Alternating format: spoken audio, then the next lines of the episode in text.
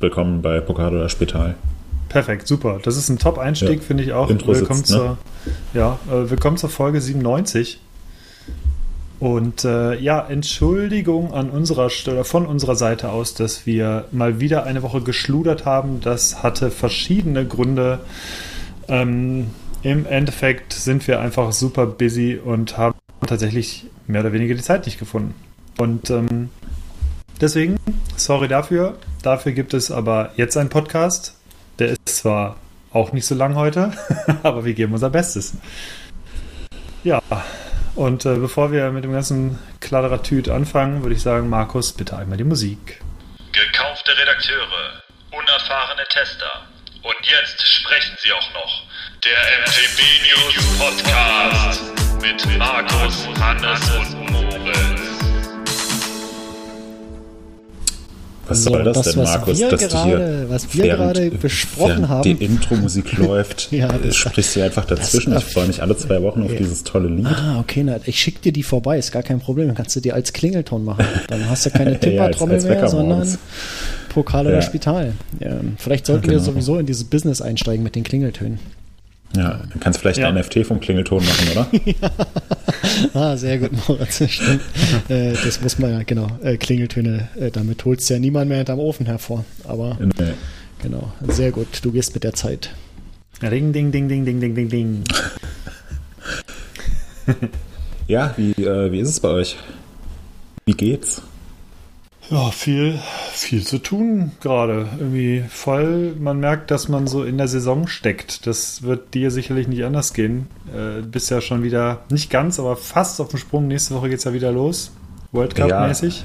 Ja, ja, es ist, äh, ist total krass. Ähm, irgendwie war gefühlt die ganze Zeit Winter, dann war ganz kurz Frühling und jetzt, ähm, ja, habe ich irgendwie den Eindruck, als ob die Saison bald schon wieder vorbei ist, beziehungsweise es wirklich so Schlag auf Schlag geht. Ähm, und ich. Äh, ja, du, in drei, in drei Wochen werden die Tage wieder kürzer. Das ist einfach wirklich? auch ein Fakt, ja, ja. Alter. Oh, ja, Toll. also das ist, äh, Bergfest ist in Sicht und ja, alles nicht so geil. Danke, Markus. Toll, danke für den Downer. Super. ja. Ich meine, das schlimmste Downer ist immer, ich mache den jedes Jahr immer auf Instagram, dann stelle ich einen Timer und zwar, wenn die Uhren wieder umgestellt werden auf Winterzeit, dass ich dann sage, so in fünf Monaten und xx Tagen werden die Uhren wieder zur Sommerzeit umgestellt. Und das mhm. ist immer sehr bitter, wenn man das so vor Augen hat, dass es jetzt so lange dauert. Ja, das ist, ist krass. Das ist. Äh, oh, ich habe auch schon wieder gar keinen Bock. Egal, ey, jetzt ist gerade äh, jetzt ist gerade alles schön und hell und äh, warm und alles gut. Ja, ich würde, Markus, wie geht's dir denn eigentlich? Ja. Das hatten wir noch nicht angesprochen. Du, mir geht's, mir geht's soweit ganz gut. Bin natürlich auch wie immer im Arbeitsstress, aber das äh, kennt man nicht anders. Von daher ist das auch nicht weiter wild. Ähm, bin aber ja. tatsächlich letzte Woche das erste Mal seit langem wieder so ein bisschen länger Fahrrad gefahren. Das war total toll. Wie viel ja, bist du gefahren? Äh, 155 oder so waren oh, das. Oh, mega. Ja, äh, leider die ersten 100 davon im, im krassen Gegenwind. Aber das letzte Drittel war geil. das hat richtig Spaß gemacht. Das, das ging dann so richtig gut. Und dann gab es auch noch so richtig geile, ge, äh, verdichtete Wege und so. Und oh, das ging einfach äh, so mega. Ich war mit dem ähm, Dingsbike unterwegs, ihr wisst schon.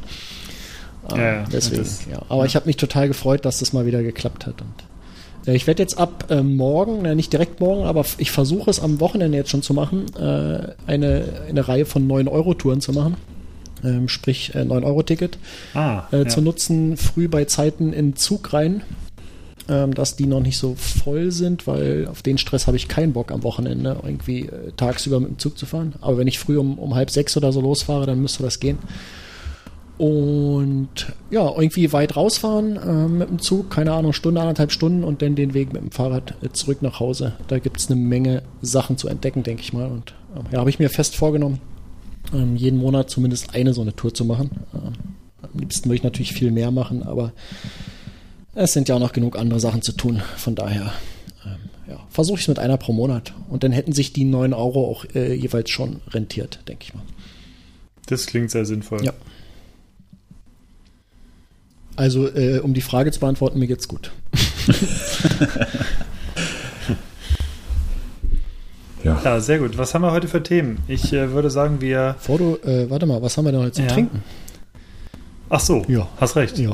Ja, boah, wir müssen ja ein bisschen hier Ordnung, Ordnung halten. Ja, ja. Äh, ich, ich habe ein Bier vorgetrunken und zwar ein Klüvers Brauhaus Heimat. Äh, und zwar kommt das von der, äh, aus dem Norden, von der Ostsee. Hast du doch Aus, letzte ich Mal schon, oder?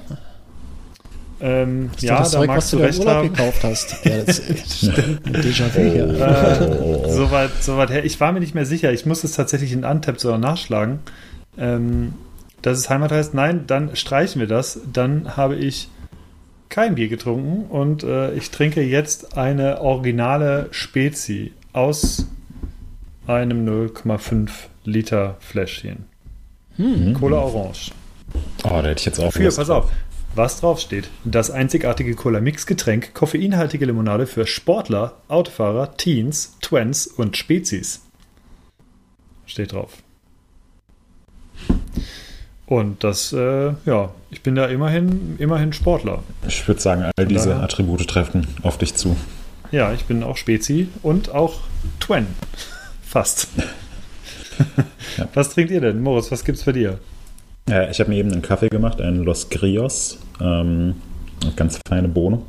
Ähm, Ist aber leider jetzt schon fast leer, weil die Aufnahme mal wieder verzögert angefangen hat. Ähm, und ansonsten trinke ich ein Wasser, vorgetrunken. Ähm, habe ich für diese Sendung nichts außer dem einen oder anderen Gösser in den letzten Tagen. Ähm, und jetzt mal äh, aktuell eine bierfreie Phase. Ja, Auch gut. Genau. Markus, hast du was, obwohl du nichts eingetragen hast? Ja, siehst du, ich habe noch gar nicht äh, Ja. ins Ding geguckt. Äh, ich habe leider nur eine äh, Clubmate und was noch schlimmer ist, die ist sogar warm und äh, es gibt Mm, nichts lecker. Schlimmeres als warme Clubmate. Ich mache es aber trotzdem. Ähm, Bier sieht total mau aus zurzeit bei mir. Ähm, ich habe nur hier Standard-Helles irgendwie zurzeit und muss damit klarkommen. Und äh, ich war letzte Woche im Getränkemarkt, aber die hatten nichts Vernünftiges da. Also ich, ich muss nochmal irgendwie gucken, ob ich hier einen, äh, einen etwas größeren oder einen Laden mit größerer Auswahl in der Nähe finde. Ähm, das, was hier unser Rewe-Getränkemarkt hatte, das ging leider überhaupt alles gar nicht. Da kannst du doch vielleicht das 9-Euro-Ticket nutzen, oder? Ja. Mit dem Lastfahrrad in Zug rein. Vier Kisten Bier oder fünf. Ähm, warum eigentlich nicht? Äh, ich stelle mir immer die Szenen vor auf dem Bahnsteig beim Umsteigen. Irgendwie am Sonntagnachmittag mit tausend anderen Radfahrerinnen und Radfahrern. Alle komplett am Ausrasten, weil irgend so ein Dödel mit, mit einem Lastenrad und fünf Kisten Bier irgendwie versucht, in den Riegel zu kommen. Ähm, sehr geil. Äh, ja, also. Ich würde gerne oben sitzen. Genau. Also Clubmate warm. Ich öffne die jetzt. Zischt aber so. Ja, ich mache mal das Spezi auf. Okay, ähm, dann kann mal vielleicht jemand direkt in unsere äh, Themen überleiten. Ähm, ich sehe, ihr habt schon, ihr habt schon was eingetragen. Äh, ja. Themen. Also erstmal, ich bitte um Entschuldigung, wir werden unser Gewinnspiel noch verspäten. Und ansonsten. Zack, die Hälfte der aber- Leute abgeschaltet. Ja, sorry, es tut mir leid, das ist. Äh, aber ihr wisst ja nicht, vielleicht kommt ja doch noch was und das ist einfach nur etwas für die wahren Fans. Also, das findet ihr auch nur raus, wenn ihr dran bleibt. Ja, in jedem Fall gibt es ein Thema und zwar heißt dieses Thema Dirt Masters Winterberg. Und zwar hatten wir eine kleine Pause im letzten Jahr, da waren wir nicht da, das war ein Ausweichtermin und ähm, der hat bei uns leider überhaupt nicht reingepasst und wir hatten aber auch gesagt, dass wir dann zum regulären Termin im Mai wieder auf jeden Fall dabei sind. Und so war es auch. Sandy, Thomas und ich, wir waren bei den Dirt Masters. Ja, und äh, ich würde sagen, also entweder wir machen jetzt alle Themen so als Vorschau, aber vielleicht fange ich einfach an. Mach einfach- erzähl einfach loslegen. Ja, Dirt Masters. erzähl, wie war es beim Dirt Masters? Seid ihr, Genau, seid ihr es- eskaliert? Habt ihr Dixies angezündet? Ähm, seid ihr mit Gesichtstattoos nach Hause gereist? Äh, und wenn ja, wie viele?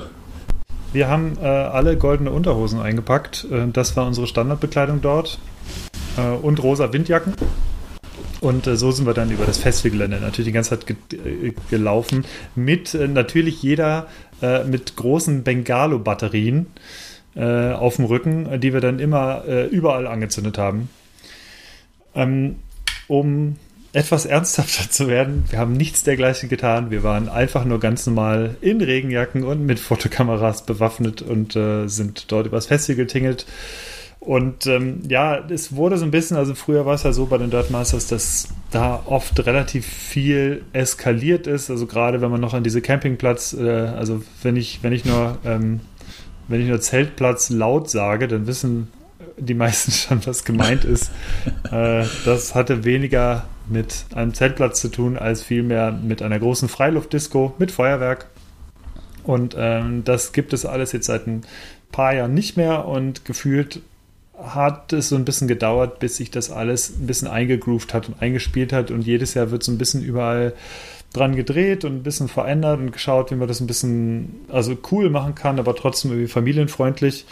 Und äh, in diesem Jahr war es tatsächlich so, dass wieder über 100 Aussteller dort waren, was man wirklich gemerkt hat. Also man hat in den letzten Jahren war es immer so ein bisschen gefühlt, wurden es immer weniger und jetzt hatte man da, wo früher die Konzerte stattfanden, ein neues Areal errichtet, in dem in erster Linie Bikehersteller waren, die auch Testbikes angeboten haben. Und äh, SRAM war da mit dem Truck, hat äh, Bikes repariert und von dort konnte man direkt in den Trailpark auch dann mit den Testbikes oder mit eigenen Bikes und hatte halt äh, da hinten zusätzliche Fläche, wo man halt irgendwie Bikes von, äh, wer war vor Ort, ähm, Ghost und YT, Nikolai, äh, DT Swiss war auch da oh, und noch diverse weitere. Also waren wirklich eine ganze Menge da unten und dann ging es auch den ganzen Hang wieder hoch mit jeder Menge Ausstellern. Oben war jede Menge los und äh, ja, insgesamt, wir haben uns schon fast ein bisschen gewundert, als wir am Freitag dort waren, dass der Freitag schon ultra voll ist. Also das, der Wetterbericht,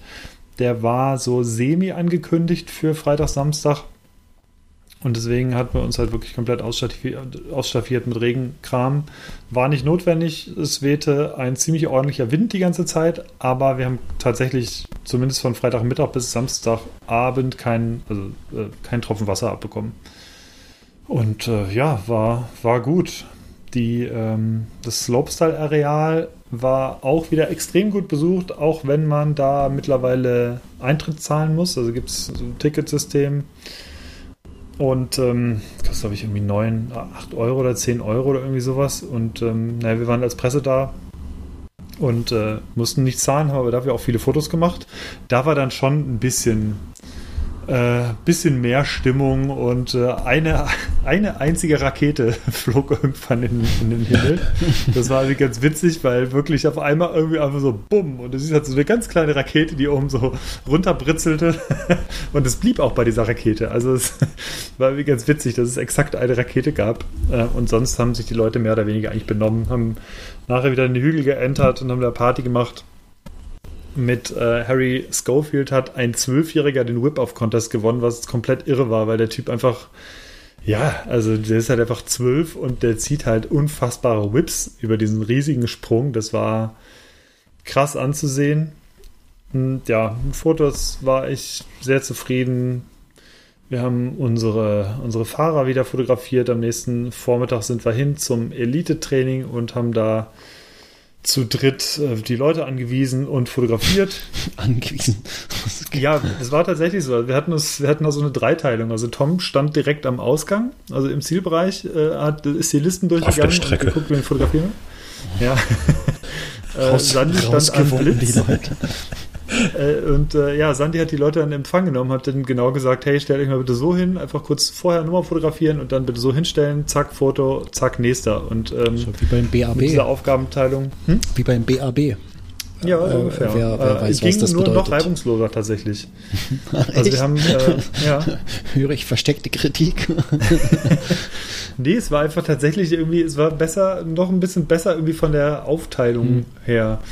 Und äh, ja, in, auf diese Art und Weise haben wir, ich glaube, in ja, einer knappen Stunde oder Stunde 15, 85 Fahrerinnen und Fahrer durchgeshootet.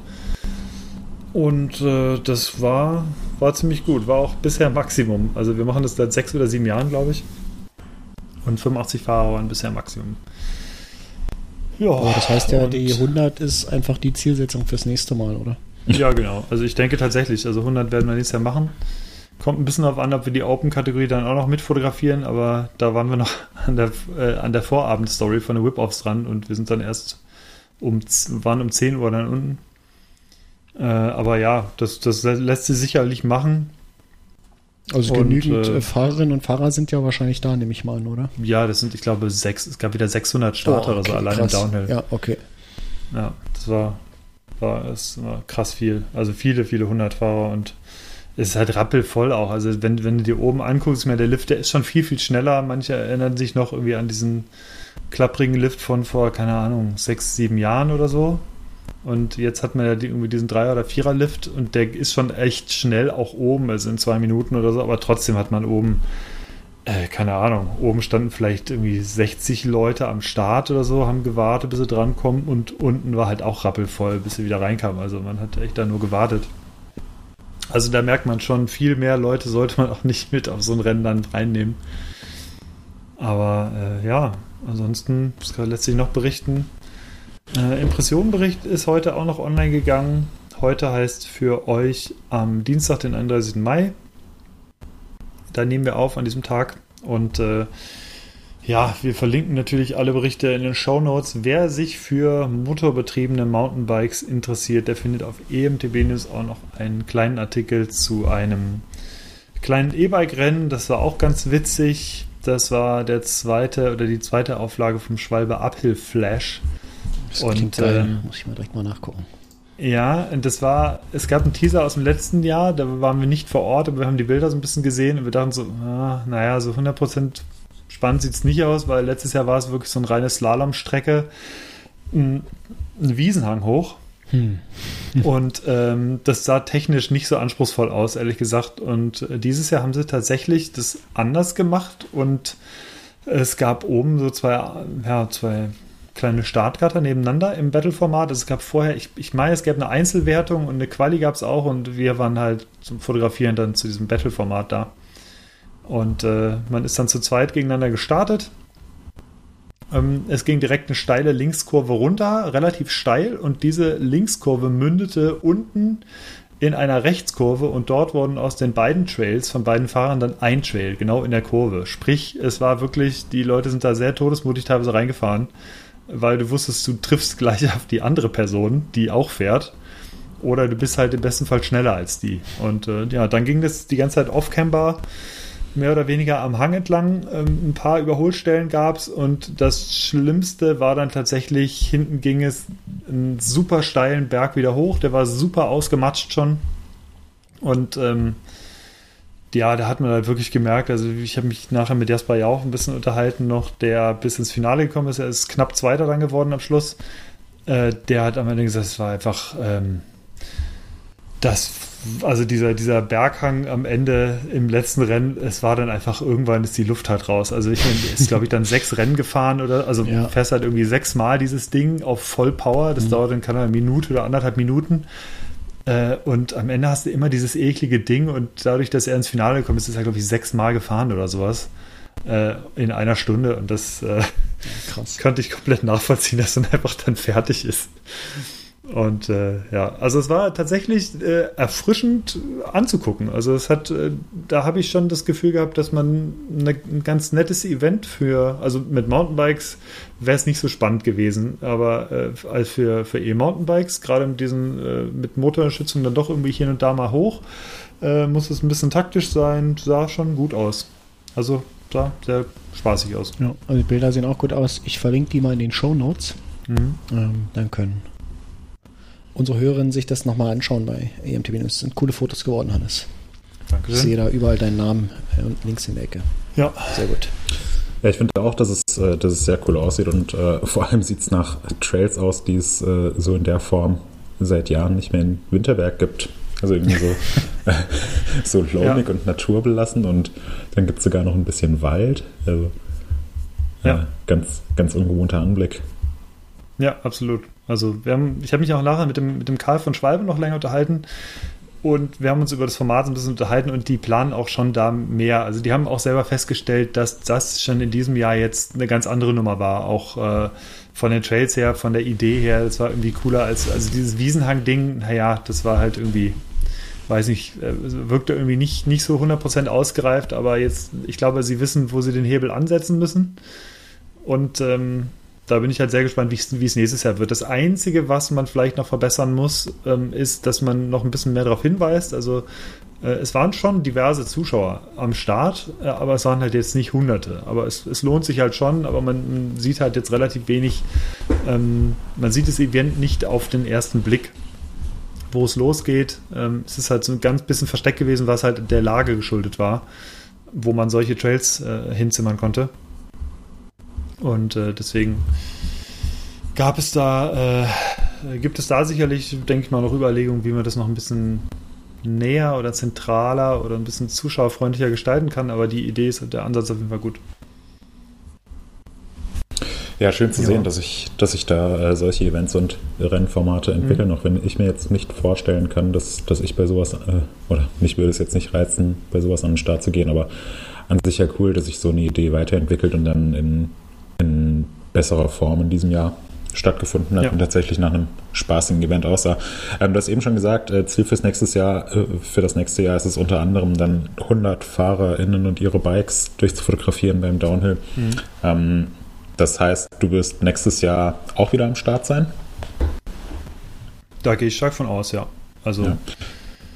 Weil das, ähm, ja, da also generell das, das Dirt Masters Festival, das hatte ja jetzt so, ich, ich habe gerade nochmal bei uns ins Archiv geschaut, irgendwie so um 2015, 2016 rum, war es dann in seiner damaligen Form ein bisschen, bisschen durch, beziehungsweise es ist zu sehr eskaliert. Ich weiß noch, ganz früher mhm. war es immer so dass das Highlight des Jahres, dass man einmal im Jahr eben so die internationalen Stars sehen konnte und Forecross unter Flutlicht und Whip-Off war damals noch eine coole Idee, die es nicht bei, bei äh, irgendwie an jedem Wochenende in zigfacher Form gab und dann hat es so immer mehr Überhand genommen, dass es immer partymäßiger wurde, immer mehr eskaliert ist und man eigentlich nur noch hingegangen ist, um zu sehen, ähm, was jetzt dieses Jahr für ein krasses Zeug passiert, was aber eigentlich gar nichts mit Mountainbiken zu tun hat.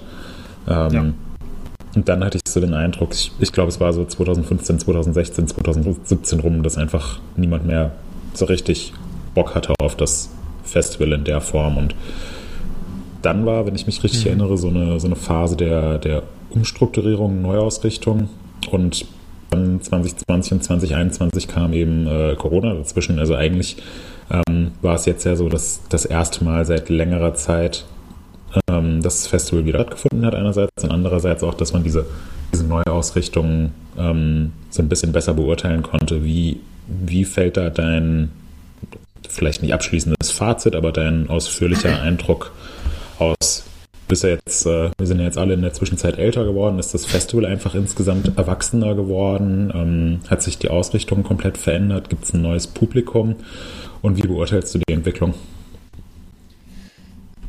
Also grundsätzlich merkt man schon, dass darauf geachtet wird, dass das ganze Ding so ein bisschen familienfreundlicher wird. Sprich, dass man, und man hat sehr viele Familien gesehen, das erkennt, erkannte man auch daran, dass viele Aussteller ähm, auch Kids-Bikes einfach hatten, die man testen konnte oder ähm, angucken konnte.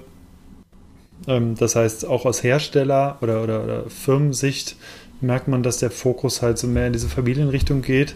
Und gleichzeitig habe ich das Gefühl, dass man halt so ein bisschen diesen Spagat versucht. Das ist einerseits halt ein Freeride- Festival bleibt, aber halt mit einem ein bisschen entspannteren Charakter, dass wirklich alle irgendwie Spaß haben. Und äh, klar ist, dass die Whip-Offs halt eins der Highlights sind und da heulen halt die Motorsägen auf, ähm, die aber entgegen zu Markus Werkstatt dann ohne Schwert äh, dort aufheulen.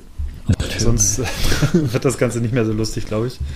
Äh, aber genau, also nicht so lange, also da hast du Alkoholverbot gibt gleichzeitig. Mhm. Ja, wie gesagt, also Bier, Bierdose in der einen Hand und halt die Motorsäge in der anderen Hand.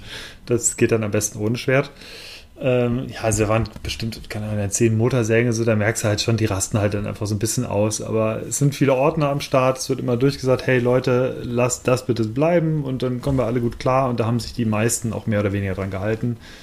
Ja, und der Rest des Festivals ist halt wirklich, äh, ist halt eine große Race-Veranstaltung. Es gibt super viele Rennen und ähm, das zusammen als Mix mit, ähm, mit den Ausstellern, ähm, finde ich, hat sich das Festival jetzt wirklich auf eine gute Art wieder etabliert. Das hat dieses Jahr echt viel Spaß gemacht.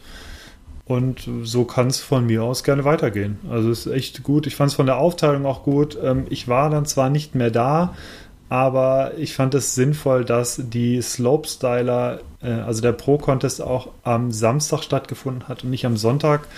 Sonntag ist traditionell halt für den Downhill reserviert und früher hat sich das, glaube ich, auch einerseits ein bisschen überschnitten und andererseits ist es so, dass ähm, ja ganz viele dann halt einfach nicht mehr gucken, was am Sonntag dann irgendwie abgeht. So und dann ist irgendwie, ja, dann läuft es irgendwie so aus, irgendwie so ein Sonntagnachmittag ist halt noch irgendwie im Slopestyle, ja gut, aber dann sind die meisten schon wieder am Abreisen. Und meistens ist es traditionell so, dass es am Schluss des Festivals anfängt zu regnen. Also im blödsten Fall ist auch kein Ausweichtermin. Also meistens regnet es tatsächlich immer an dem Dirtmaster Sonntag. Also es ist fast jedes Mal so. Sehr geil. Ähm, und ja, mit dem Samstag hast du halt zur Not noch einen Ausweichtermin auf Sonntag. Äh, den Downhillern ist es relativ egal, die fahren auch alle im Regen. Aber Slopestyle auf den Holzrampen und so, das kannst du halt im Regen, musst du es halt absagen. Das ist halt immer ein bisschen doof. Und ähm, ja, deswegen, das gab es halt am Samstag und äh, dafür gab es den Whip-Off am Freitag.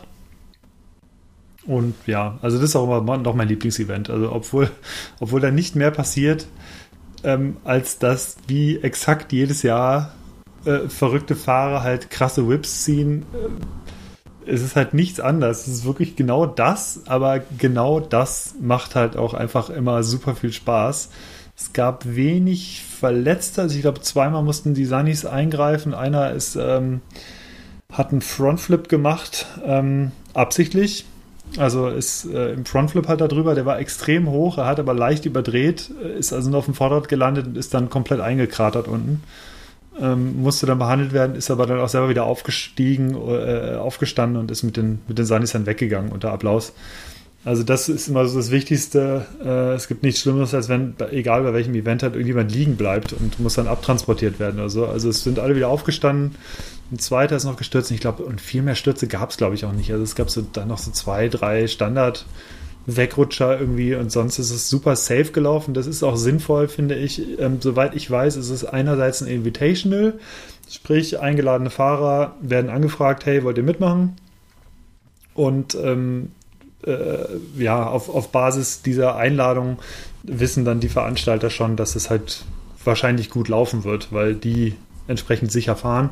Und dann gab es, soweit ich weiß, noch ein paar Wildcards zu vergeben, wo man sich dann bewerben konnte in der Quali, ähm, die dann mit dabei waren. Und so kriegt man am Ende halt ein Fahrerfeld hin, das safe irgendwie halt da über die Sprünge kommt. Es gab auch zwei, ähm, zwei weibliche Whipper. Und zwar waren das Abby Hoagie und Hoagie oder Hoagie? Du weißt es, äh, Moritz. Äh, Abby Hoagie.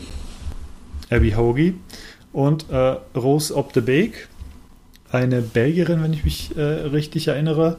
Beides Downhillerinnen und ähm, die sind auch mitgewippt. Die haben den etwas kleineren Sprung genommen, ähm, sind aber ordentlich quer gegangen schon. Also das war auch schön zu sehen, dass sich jetzt auch ein paar Frauen halt einfach trauen mitzufahren, genauso bejubelt werden und ähm, dass es dann einfach eine Frauenwertung gab. Also das, das fand ich auch richtig cool dieses Jahr.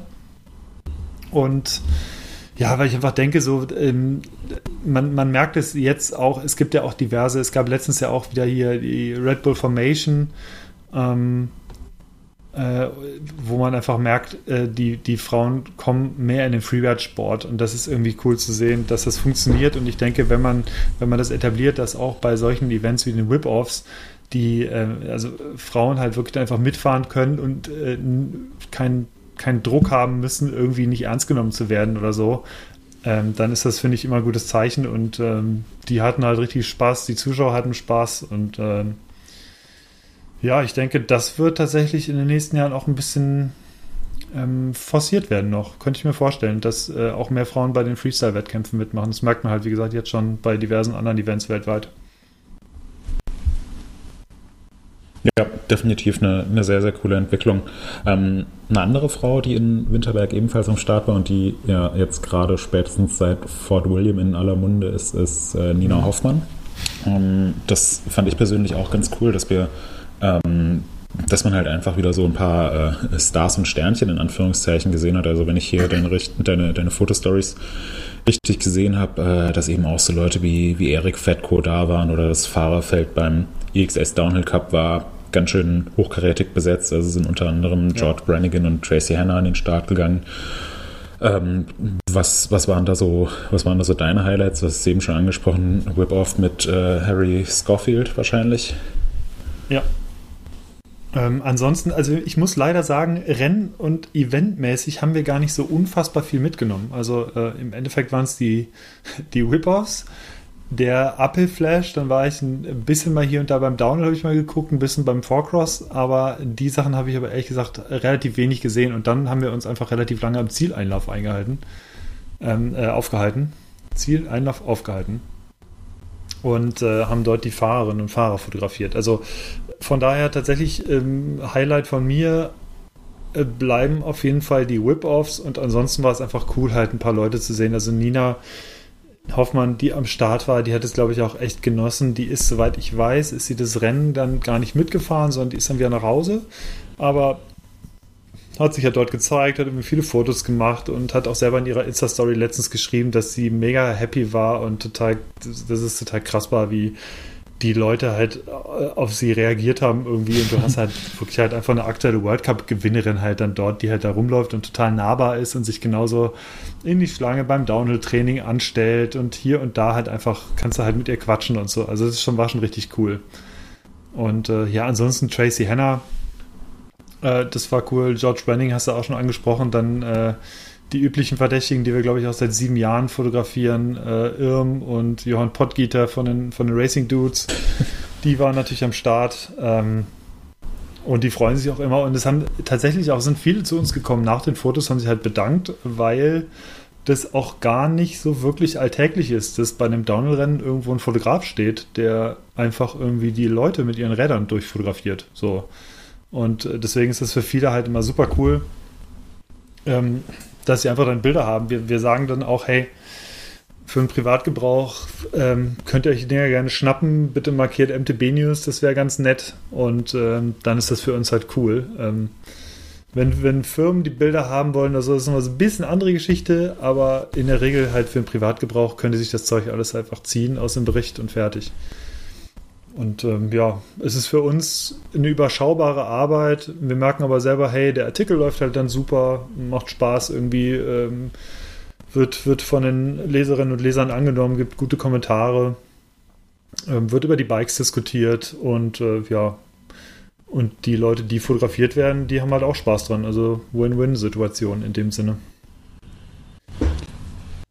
Ja, ja, ach, cool. noch ein Highlight habe ich. Ja. Äh, und zwar natürlich war der Bully von äh, Rob Heran am Start.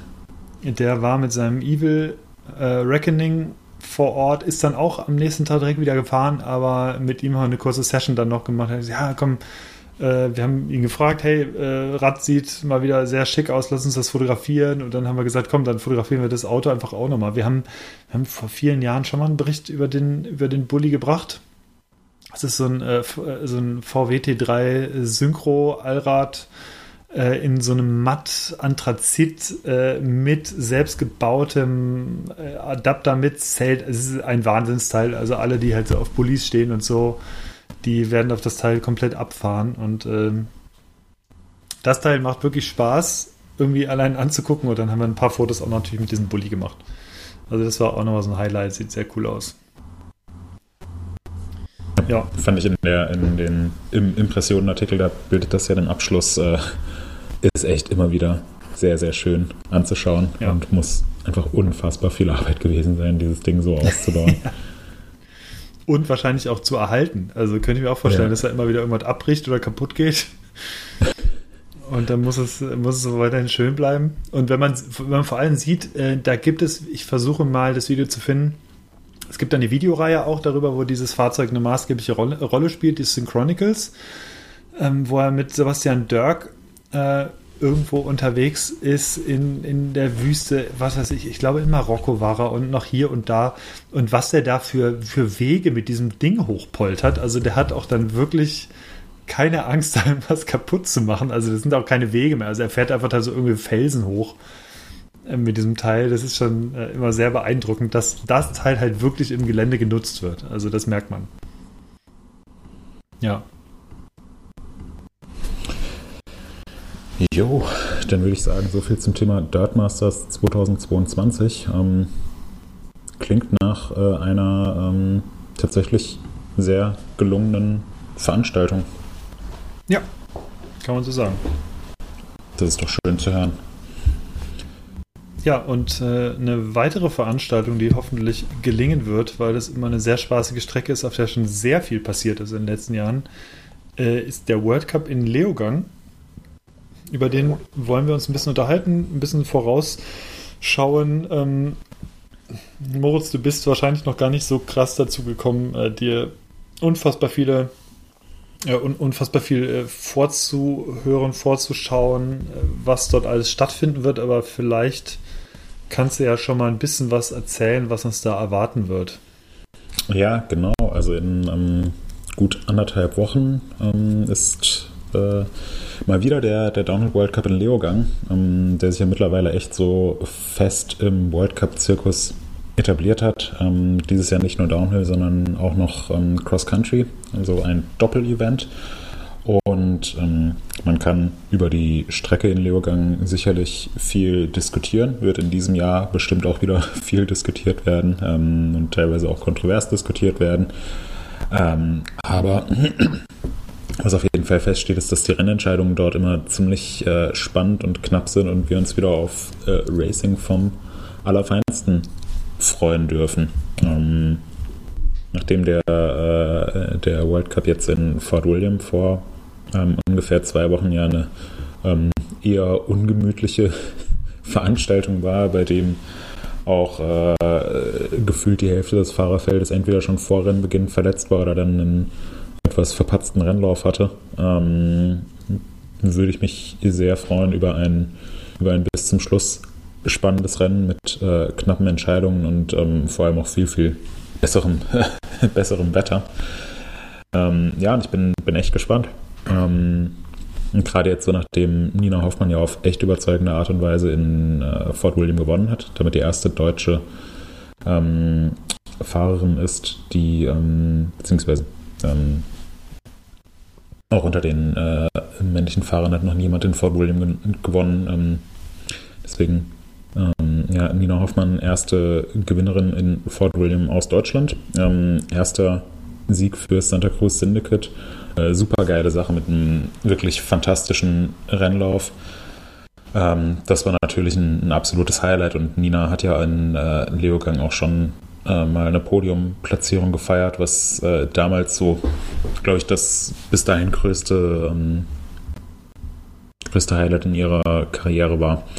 Ähm, ja, und da, da darf man echt gespannt sein. In Leogang sind natürlich auch sehr, sehr viele Fans aus, aus Deutschland ähm, vor Ort, die dann da mal die, die Stars der Szene sehen können. Und ich habe es, glaube ich, auch schon ein paar Mal gesagt, dass ich jedem empfehlen würde, sich mal einen Downhill World Cup ähm, in echt anzuschauen, weil es wirklich beeindruckend ist, wie, wie schnell und wie gut da gefahren wird. Es kommt in der, in der Live-Übertragung bei weitem nicht, nicht rüber. Hast du, ähm, hast du Tipps oder hast du Ideen, ähm, wem das besonders äh, gut liegt? Ich meine, wir kennen ja alle aus der, aus der Historie die äh, teilweise äh, krassen Dinge hier. Ähm, äh, Gwyn und so, äh, die haben ja da schon mal echt hart abgeliefert. Ähm, aber hast du irgendwie aktuell in diesem Jahr eine Idee, äh, wem das besonders gut liegen könnte? Ja, also Aaron Gwyn nicht. ähm, der sich jetzt in äh, Fort William übrigens das erste Mal in seiner Karriere ähm, nicht für ein Finale qualifiziert hat. Also war schon ein paar Mal nicht bei einem Finale am Start, aber da dann halt immer äh, verletzungsbedingt oder so. Hm. Ähm, aber diesmal in Fort William jetzt einfach die Quali nicht gepackt. Ähm, ich denke, der, der Favorit bei den Männern ist derzeit einfach ganz eindeutig Amaury Pierron, der, ähm, ja, der auch schon in Leogang gewonnen hat und der jetzt die letzten beiden World Cups ähm, eben auch für sich entschieden hat, der wirkt, wirkt derzeit äh, ja, relativ unschlagbar oder nochmal eine Ecke schneller als der Rest. Ähm, ansonsten ja, gibt es derzeit auch einfach einige Verletzungen zu beklagen. Also ähm, Loic Bruni hat sich in, ähm, in Fort William das Schlüsselbein gebrochen. Ich denke mal, der wird jetzt, mh, hm, wenn ich es richtig auf Social Media mitbekommen habe, ist er dann auch operiert worden. Ähm, hat er wahrscheinlich eine Platte und ein paar Schrauben reinbekommen. Keine Ahnung, wie lange das bei jemandem wie Loic Bruni dauert, aber ich gehe mal nicht davon aus, dass er jetzt in, also in, in Leogang wird er mit Sicherheit nicht mitfahren. Ähm, das wird eine Weile dauern von Troy Brosnan, der letztes Jahr in Leogang gewonnen hat. Ähm, hat man jetzt in letzter Zeit zwar wieder so ein paar ähm, Sachen gesehen, dass er, glaube ich, wieder in Duro gefahren ist. Der hatte sich ja den Fuß relativ kompliziert gebrochen, ähm, aber der wird in Leogang auch noch nicht am Start sein. Ja, und da fallen eben schon mal einige recht starke Konkurrenten von Amaury Pierron weg. Ähm, Finn Eils fällt derzeit noch mit einer Gehirnerschütterung aus. Muss man auch abwarten, ob der, mhm. ob der bis dahin wieder so 100% fit ist. Generell Gehirnerschütterungen sind derzeit mal wieder ein Thema im Downhill-Sport, über das wir uns hier ähm, vielleicht auch mal ausgiebig unterhalten sollten. Ja, wir hatten das ja schon ähm, mal so ein ähm, bisschen, äh, so ein bisschen angerissen, ähm, aber ja, das vielleicht ist das wirklich mal ein Thema, auch ja. dass wir uns mal äh, jemanden mit Expertenwissen oder so dazu holen, äh, was das angeht. Ja, das ja definitiv, weil da liegt derzeit einfach ganz, ganz, ganz, ganz viel im Argen. Das muss man leider so sagen, nachdem es zwischendurch mal Bestrebungen gab, das so ein bisschen besser in den Griff zu bekommen. Es ist jetzt wieder einfach so Sache der, der Fahrer und Teams, ob sie jetzt starten oder nicht, nachdem sie schwer auf den Kopf gefallen sind. Und ja, einfach eine sehr uncoole Situation. Ähm, aber mein Tipp wäre definitiv Amaury Piron, Favorit mhm. bei den Männern. Ähm, oder eventuell Loris Berger, wenn der dann mal einen sauberen Lauf runterbringt, weil der war sowohl in Lourdes als auch in Fort William eigentlich extrem gut unterwegs, aber hatte beide Male Pech. In Lourdes ist er gestürzt, in ähm, Leogang hat er sich, äh, nicht in Leogang, in Fort William hat er sich noch in der oberen, oberen offenen Sektion ähm, das Kettenblatt so verbogen, dass er nicht mehr in die Pedale treten konnte und ist trotzdem ähm, noch ziemlich stark gefahren. Ähm, und in, in Lourdes auch trotz Sturz ähm, recht weit nach vorne gefahren, also den muss man auf dem Schirm haben. Ja, und bei den Frauen ähm, schwierig zu sagen. Jetzt nach dem letzten Rennen ähm, muss man Nina definitiv zu den Favoritinnen zählen. Mhm. Ähm, ich glaube, dieser Rolle könnte sie auch gerecht werden, aber ist natürlich jetzt auch nochmal eine veränderte Situation für sie, weil ja jetzt für Santa Cruz den Nicket äh, einen World Cup gewonnen, da äh, werden natürlich viele Blicke auf sie gerichtet sein und mit dem, ja, mit der Erwartungshaltung umzugehen, ist natürlich nicht ganz leicht. Ähm, und ansonsten äh, könnte ich mir vorstellen, dass Wally Höll auch noch eine Rechnung mit Leogang offen hat und die Strecke oh, echt äh, aus dem FF kennt. Mhm. Ähm, der hatte sie jetzt zweimal in Folge ähm, etwas Pech mit Stürzen. Bei der Weltmeisterschaft ein schlimmerer Sturz, wo sie sich sehr kompliziert den Fuß gebrochen hat. Ähm, letztes Jahr beim ersten Elite World Cup ihrer Karriere in Führung liegend in ja so der letzten Kurve der Strecke weggerutscht und dadurch den Sieg oh, verschenkt. Ähm, ja, ich glaube, die wird äh, die äh, wird auch sehr motiviert sein, in Leogang ähm, ein richtig starkes Ergebnis abzuliefern. Mhm. Ja. Ja. Also es klingt auch sehr danach, als ob es spannend wird. Ja, definitiv. Ich hoffe ja, dass Greg Minar gewinnt. Ja, natürlich. ähm, aber ja, man wird sehen. Man muss ihn immer auf der Rechnung ja, haben. Ja. Der war in Fort, ja, äh, was er in Fort William geworden, der ist auch, ähm, war nicht weit weg, ne? Nee, siebter ist er geworden. Ich denke, der wird, mhm. ein, äh, wird eventuell ein bisschen enttäuscht sein, ähm, mhm. weil er in der Quali. Quali war doch so super ich, gut bei ihm, ne? Da war er doch ja, Dritter oder Vierter, ja, Ritter, weiß ich ja, nicht. Ich, aber äh, ziemlich gut. Moment. Ergebnisqualifikation. Also war aber auf jeden Fall in den Top 5. Ja, Dritter war er in der Dritter Quali. Mhm. Ähm, und im mhm. Finale dann nur in Anführungszeichen Siebter.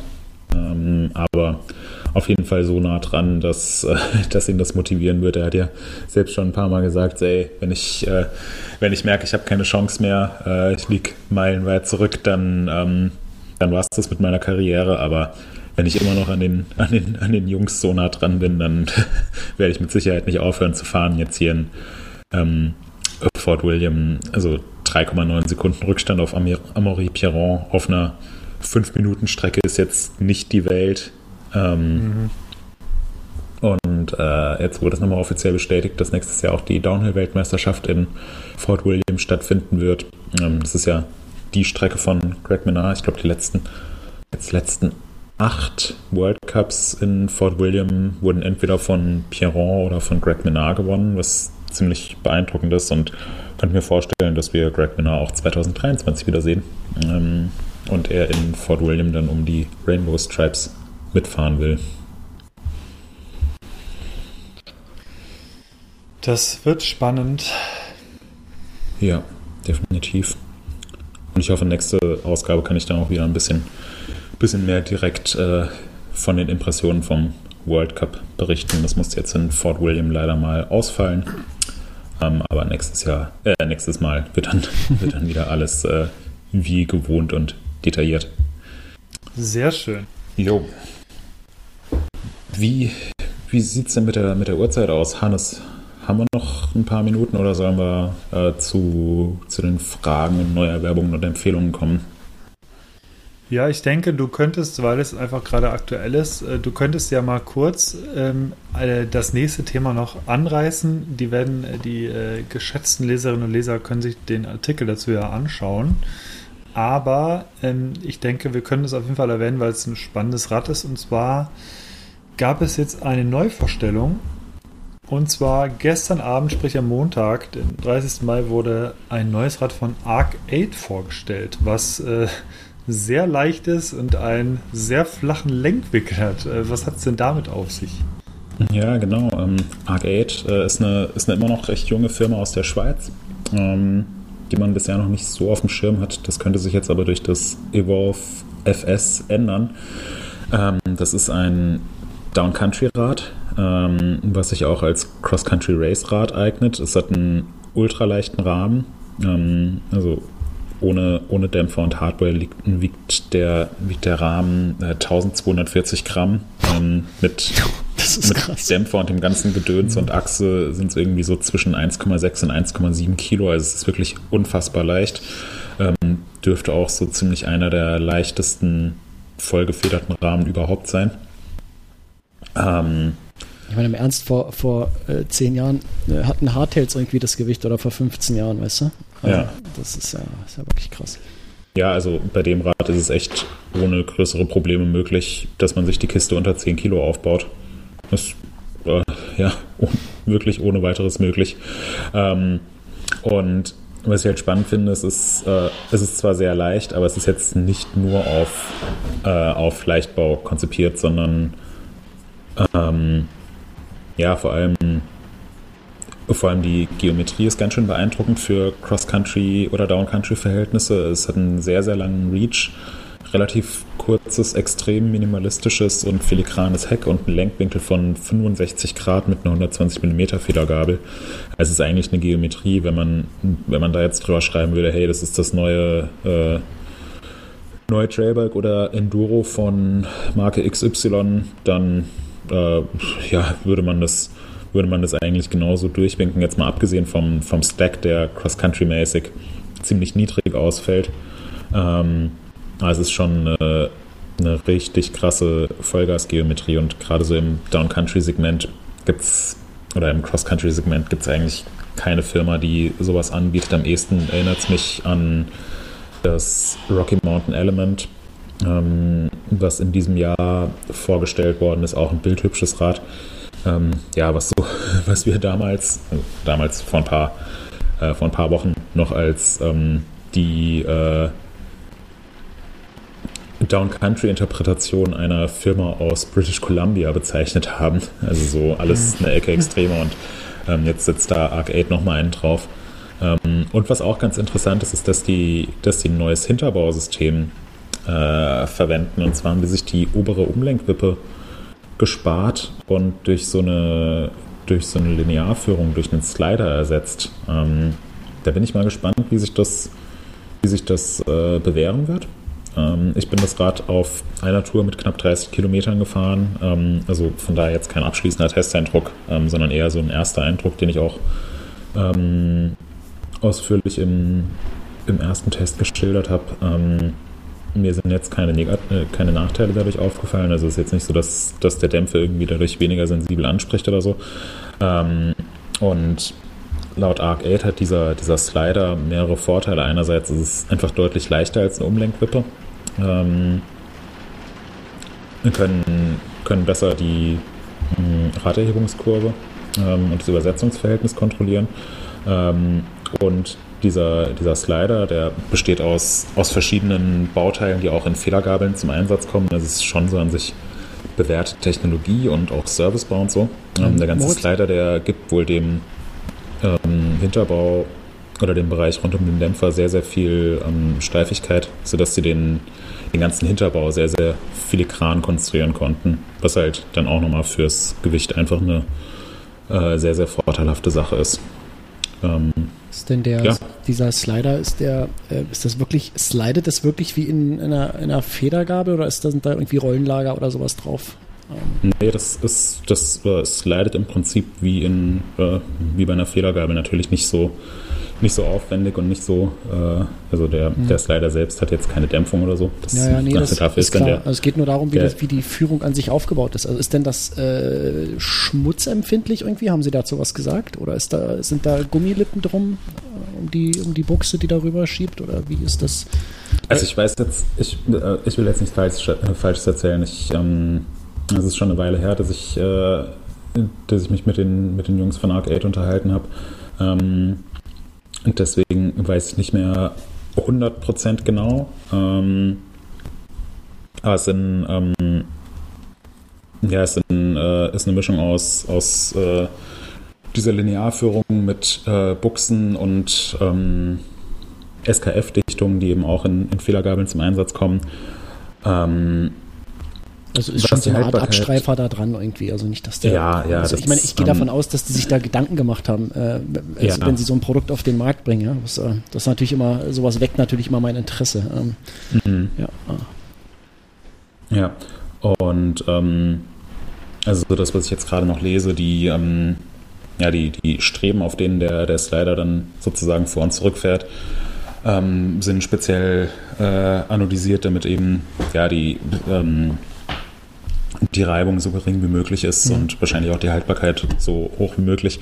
Ähm, wie genau man diesen Slider serviced, also ich nehme an, den muss man hin und wieder einfach ähm, oder sollte ihn generell sauber halten, hin und wieder schmieren. Und ähm, laut Arc 8 soll es eben auch möglich sein, diesen, diesen Slider zu servicen oder auch auszutauschen. Ja, ähm, der ist ja nur geschraubt, mal also den kann man ja Ja, genau, der ist, ersetzen, der ist ja. einfach nur verschraubt und ähm, damals vor einigen Wochen hieß es eben, ja, wenn der ausgetauscht werden soll oder werden muss, dann wollen sie das möglichst kostengünstig anbieten. Ähm, aber da muss man jetzt natürlich einfach mal abwarten, wie, wie groß da genau die Kosten sein werden und wie oft man dieses Ding austauschen muss. Ich würde jetzt mal davon ausgehen, dass man das nicht irgendwie alle paar Wochen ersetzen muss, sondern keine Ahnung, wenn man, wenn man einmal im Jahr das Rad nach dem Winter komplett zerlegt und, und frisch macht und sich sowieso mal um die Federelemente kümmert und so weiter, dass man, dass man dann vielleicht mal ähm, diesen Slider etwas intensiver serviced oder, äh, oder vielleicht auch mal einschickt, dass der aufgefrischt wird und dass sich dann aber auch wirklich die, die Kosten in Grenzen halten. Ja. Ähm, Ist auf jeden Fall ein, auf jeden Fall ein ganz interessantes System, ähm, was auch laut, äh, laut Arc 8 nicht nur für jetzt hier so sehr kurzhobige Räder interessant sein soll. Ähm, sie bringt es jetzt erstmals eben an, an dem Evolve FS raus, das in der Downcountry-Ausführung 110 mm Federweg hat, aber soll sich theoretisch auch für Räder mit mehr Federweg eignen. Und da bin ich mal gespannt, was, was in Zukunft kommt, ob in Zukunft noch irgendwas damit kommt. Ähm, generell ist es ja immer cool, Räder zu sehen, die so ein bisschen aus der, aus der Reihe tanzen und sich vom virtuellen Drehpunkt oder vom Horstlink verabschieden und einfach mal was Neues wagen, so wie es zum Beispiel Track mit dem Super Caliber gemacht hat. Ähm, ja. oder wie es, wie es Yeti jetzt über Jahre praktiziert hat mit dem Switch Infinity. Ja, überhaupt, dass, dass die Leute sich hinsetzen und einfach mal Sachen neu denken. Und ich meine, nur so gibt es ja Fortschritt. Ja. Und ähm, Ja. wunderschön zu sehen, äh, dass das irgendwie dann auch mal zu, zu marktreifen Lösungen führt. Äh, Finde ich, finde ich super sowas. Genau. Ja, so viel zum ähm, Arc 8. Ähm, ist, soweit ich weiß, jetzt ab sofort erhältlich und lohnt sich da mal einen Blick drauf zu werfen. Ziemlich cool. Ja, und ähm, dann würde ich sagen, äh, falls ihr euch wundert, was das für ein Ich wollte Geprassel fragen, bei wem das ist. Aber ich, ich kann bei mir hier auf die Aussteuerungsanzeige gucken, dann sehe ich es ganz deutlich, von wem das ist. Ey, es, äh, es, gie es gießt in Strömen draußen gerade und das knallt hier auf das Fenster drauf. Deswegen entschuldigt das bitte. Das äh, liegt tatsächlich äh, hier an diesem Ding. Ähm, an diesem sogenannten äh, Dachfenster, dass das hier so laut ist, ja. Also, äh, ja, ich bin mal gespannt. Es wird da schon wieder heller. Also, es sollte jetzt äh, irgendwann in den nächsten Minuten hoffentlich aufhören. Ja, wir hören ja auch in den nächsten Minuten äh, hoffentlich auf. Ja, genau.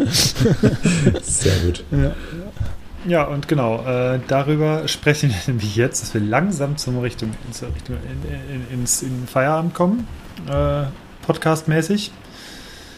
Und äh, ja, wir fangen wie immer an mit unseren Kategorien und die erste ist äh, die Kategorie der Neuerwerbungen.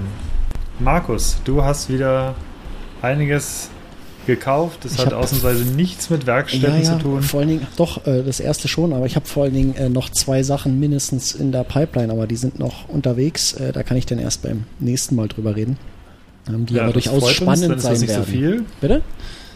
Ja, das freut uns, dann ist Ja. das nämlich nicht so viel. Genau. Nee, ansonsten habe ich mir zuletzt gekauft ein neues Innenlager für mein Fahrrad, ist aber noch nicht eingebaut. Ähm, äh, 15 Packungen Kaffee habe ich mir wieder bestellt. Äh, es war mal wieder soweit. oh, 15. für- Ich kaufe immer 15, aber die haben ja nur 250 Gramm. Und die halten dann immer ungefähr Ah, ein Vierteljahr. Also das Vier Tage. Achso. Und ich habe mir letztens bei Steam im Sale äh, Hitman 3 endlich mal gekauft. Ähm, das, hatte ich, das hatte ich nur auch schon seit einem halben Jahr oder so auf der, auf der Wunschliste und die haben das irgendwie nie runtergesetzt und letztens kam die Notification, äh, dass es im Sale wäre und dann habe ich direkt zugeschlagen, habe aber noch keine Sekunde gespielt, ähm, weil ich irgendwie gar nicht dazu komme. Aber äh, es ist bald wieder Winter und dann, dann habe ich's.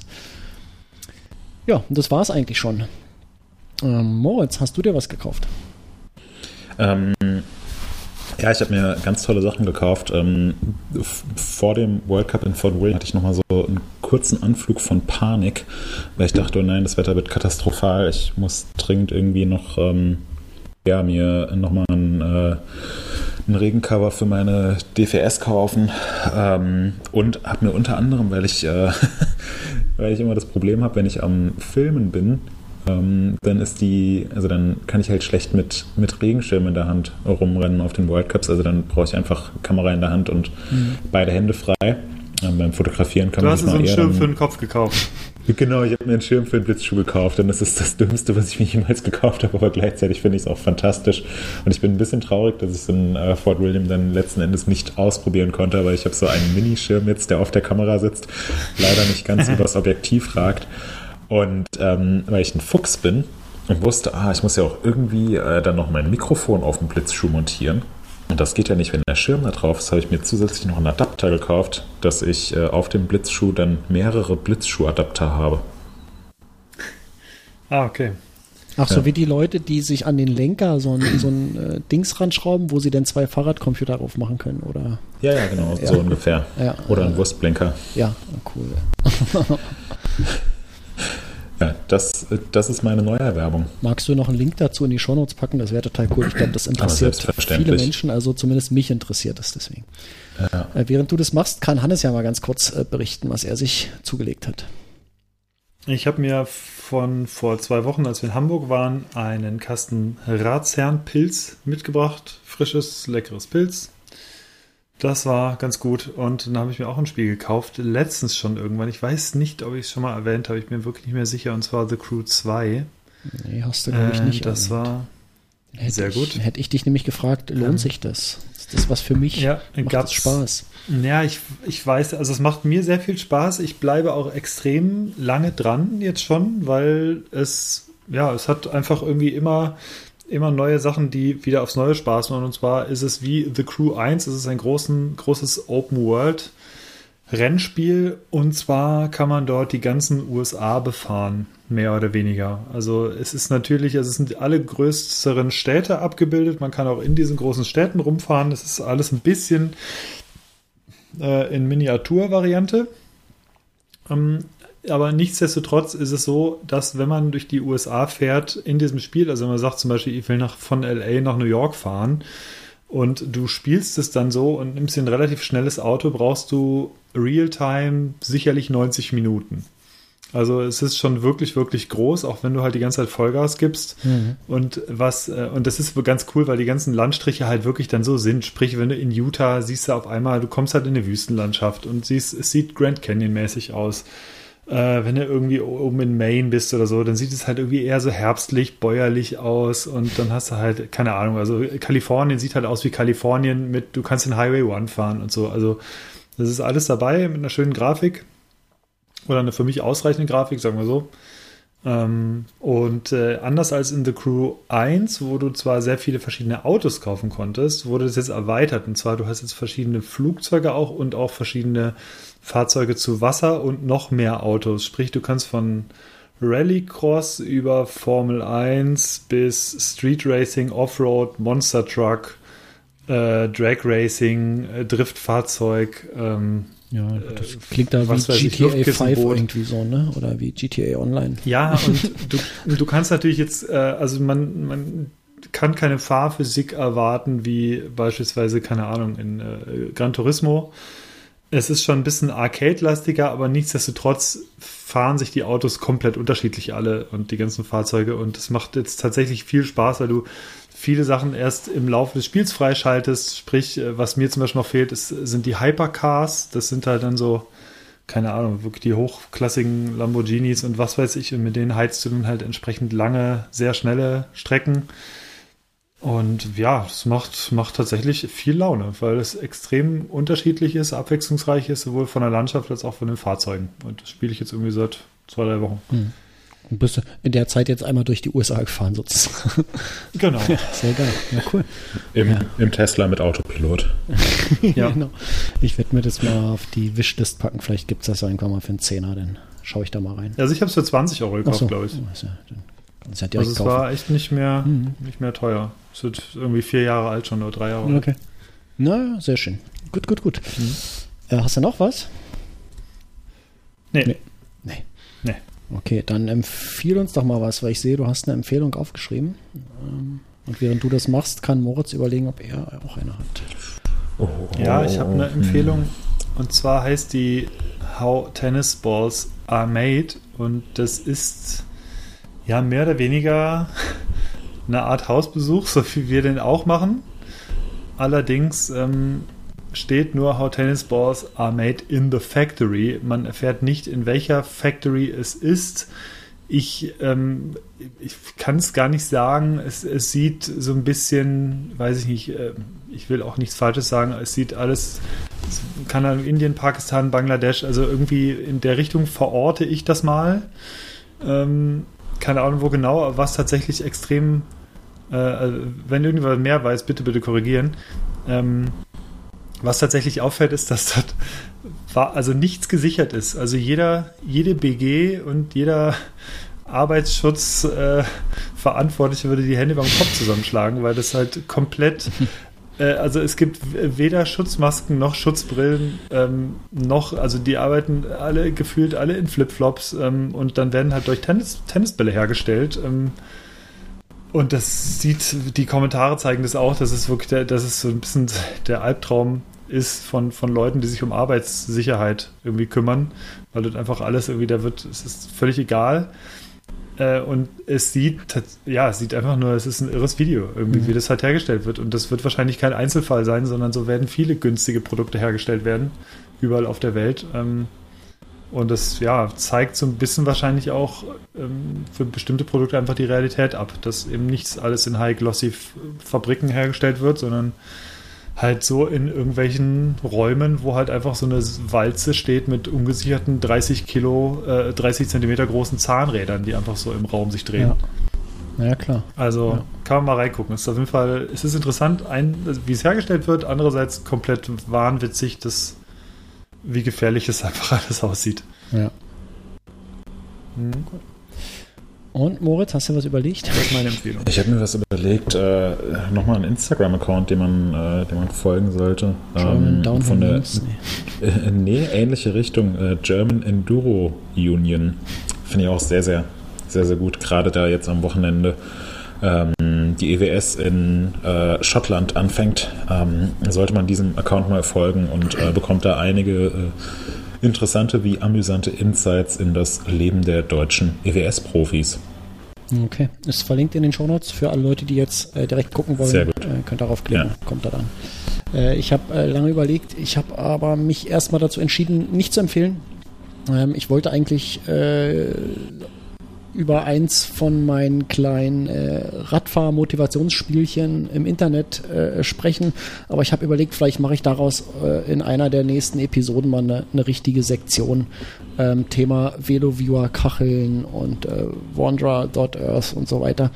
Ähm, das würde jetzt hier Gerne. den Rahmen einfach sprengen, deswegen. Ähm, das kommt irgendwann demnächst. Ich habe nämlich gestern da noch ein neues Spiel im Internet entdeckt und das, ähm, das ist total krass. Ähm, ja, dazu einfach demnächst mehr.